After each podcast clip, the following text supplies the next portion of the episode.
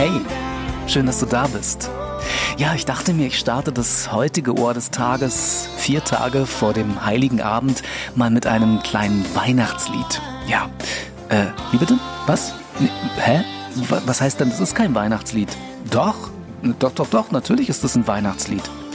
Na okay, ja, hast ja recht. Also ähm, für mich ist es ein Weihnachtslied.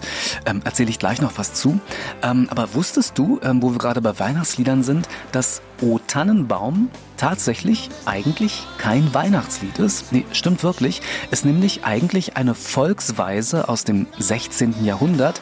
Genauer gesagt ein klagendes Liebeslied mit dem Originaltext O Mägdelein, O Mägdelein, wie falsch ist dein Gemüte wurde dann im 19. Jahrhundert erst etwas in Richtung Tannenbaum, Weihnachtsbaum, Weihnachten, naja, du weißt schon, umgetextet. Aber hier, Never a Time, das Stück, was du gerade gehört hast von Genesis, ist für mich ein Weihnachtslied. Na okay, sagen wir Winterlied.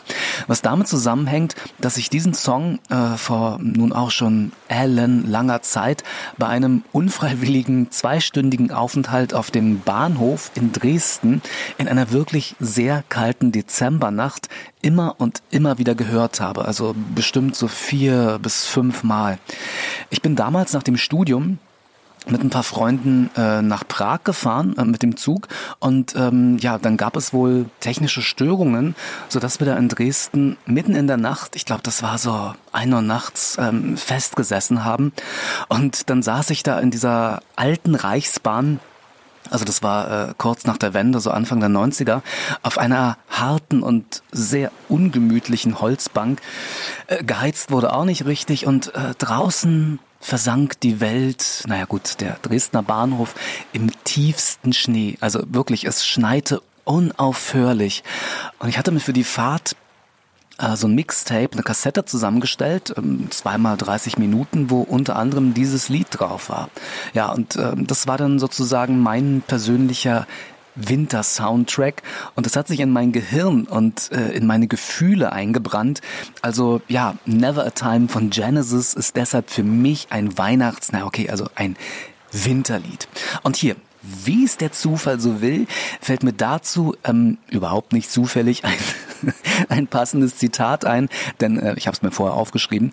Ähm, hier, das Zitat lautet, die Dinge haben nur den Wert, den man ihnen verleiht. Und so ein Tag, ja, so ein Montag ist ja auch so ein Ding, ne?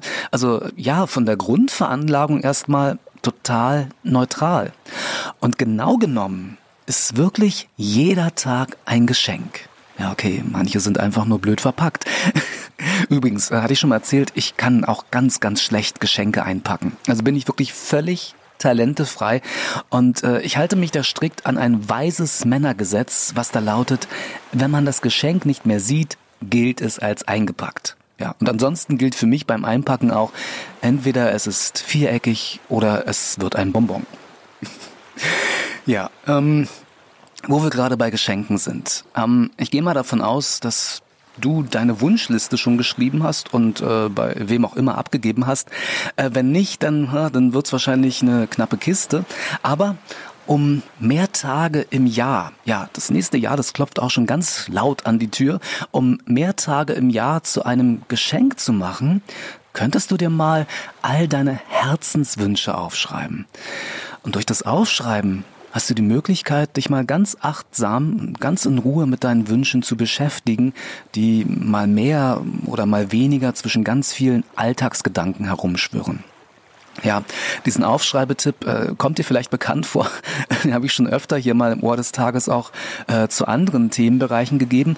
Ähm, warum? Ja, weil er einfach so einfach ist und so gut ist.